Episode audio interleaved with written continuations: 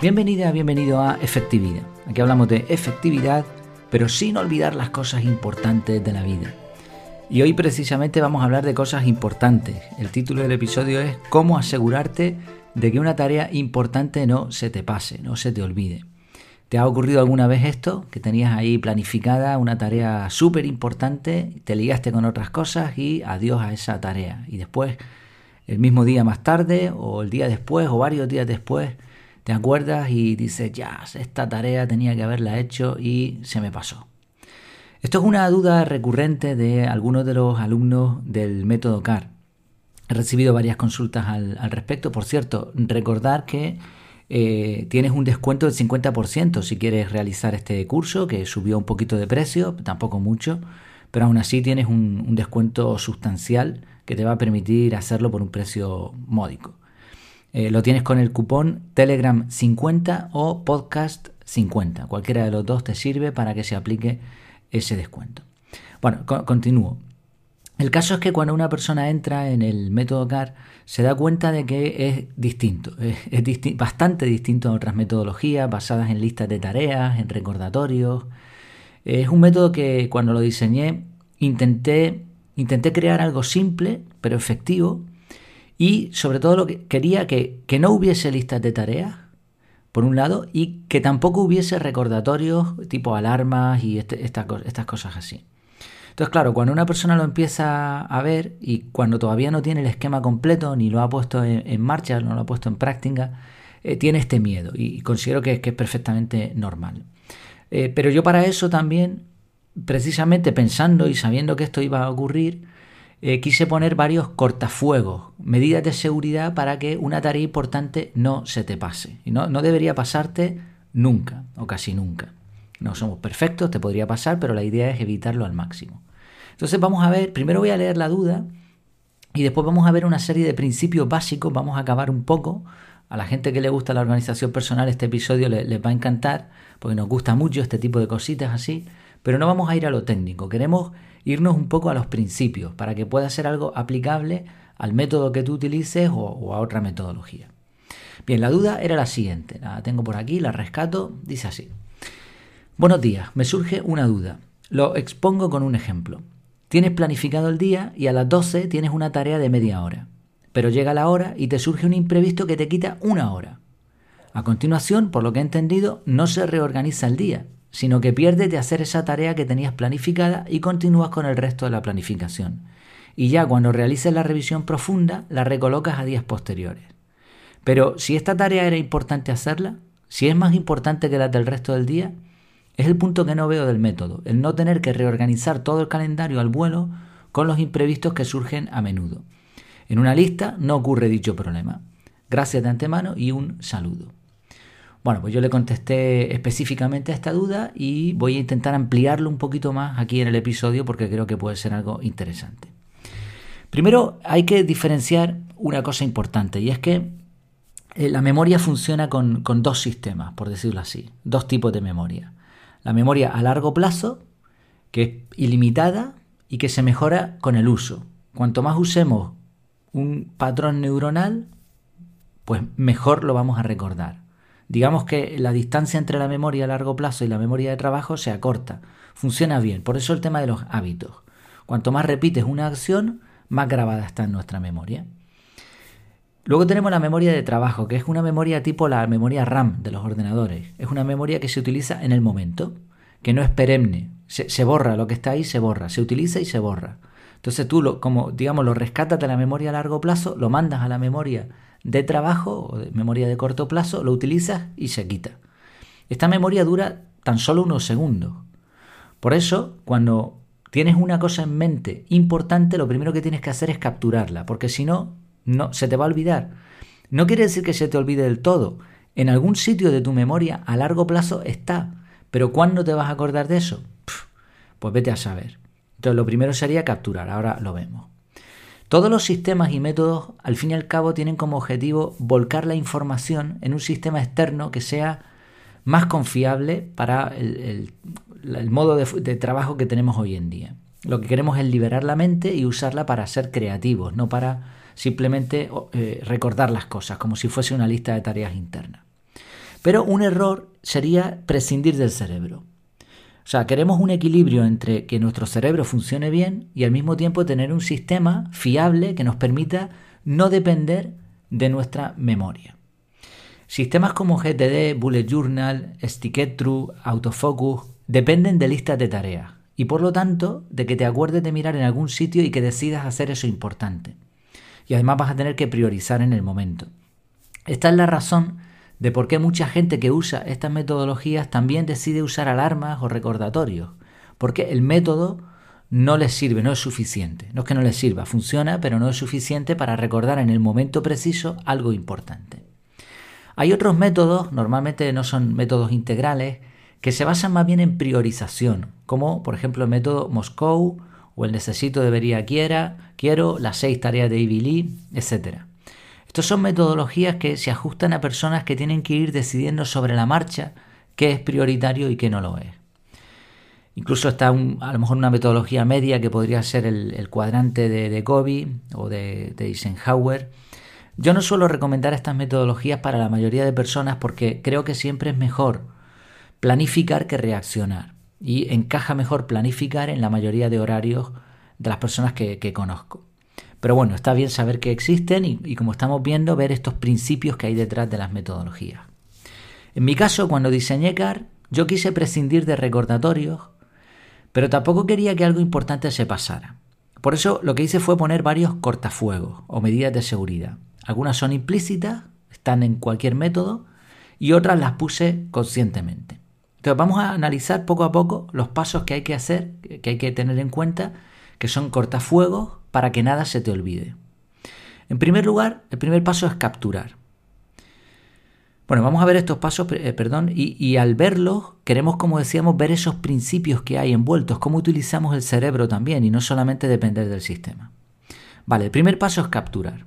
Se te ocurre una idea importante, alguien te dice algo que vas a tener que realizar y que es importante. Entonces, lo primero es capturar eso, porque si no lo vas a perder. Pero el hecho de capturarlo no quiere decir que no esté en tu cerebro. O sea, realmente está en tu memoria también. Lo que ocurre es que lo has puesto, lo has, trasladado a un sistema externo. Entonces ya lo tienes en dos sitios. Vale, el segundo paso sería analizar. Recoges esa captura y piensas qué vas a hacer con ello y planificas. De nuevo, está en tu cabeza esa planificación y en tu sistema.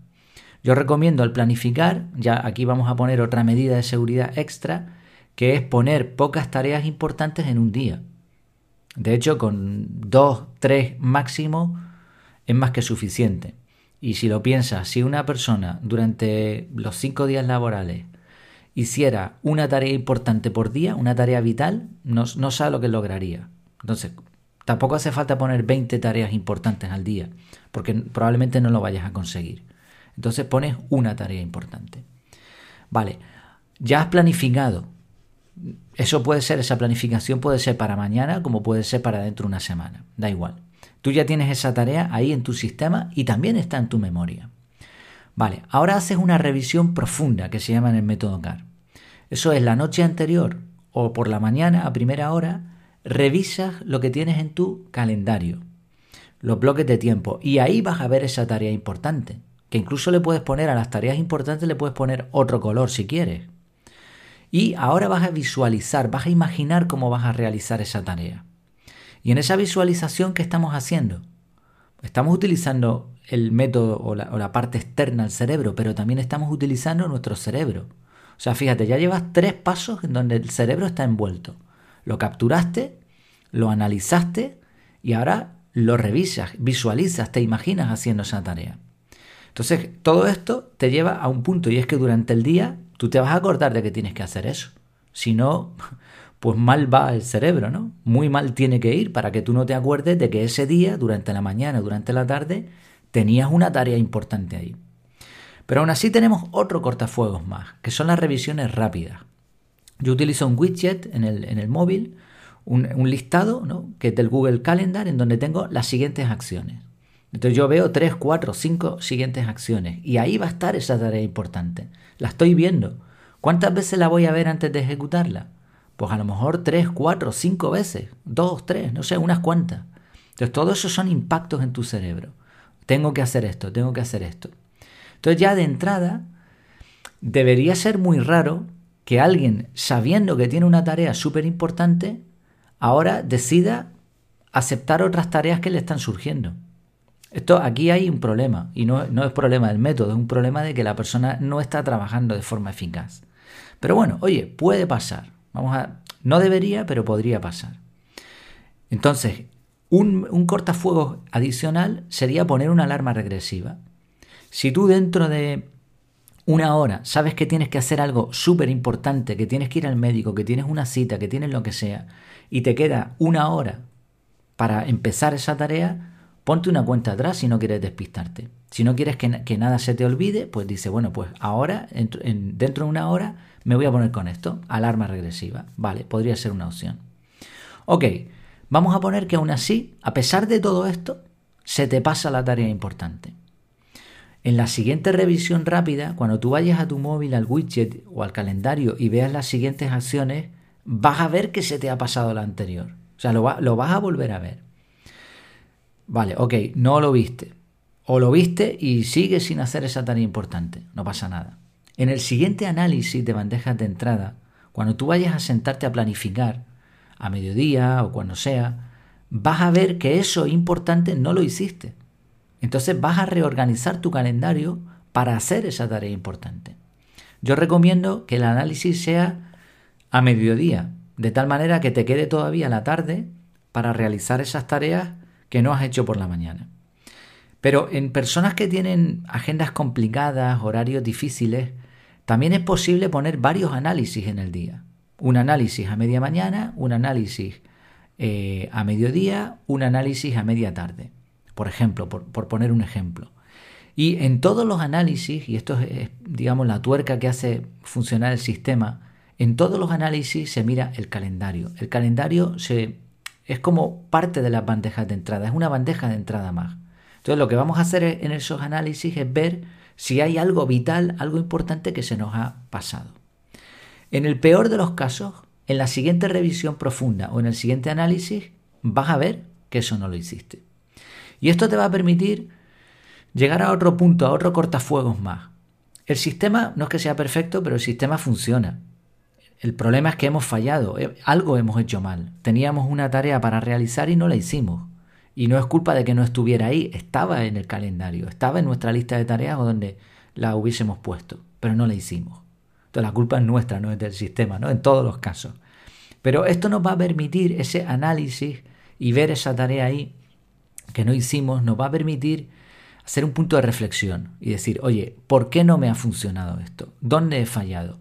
Estoy mm, aceptando todas las tareas que me vienen sobre la marcha en vez de capturar para posteriormente analizar.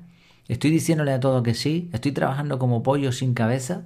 Estoy simplemente dejándome llevar por lo que me dice el correo electrónico. O estoy siguiendo los pasos de la metodología y resulta que mi agenda está tan llena que el problema no es el método ni soy yo, sino que, que no puedo con este ritmo.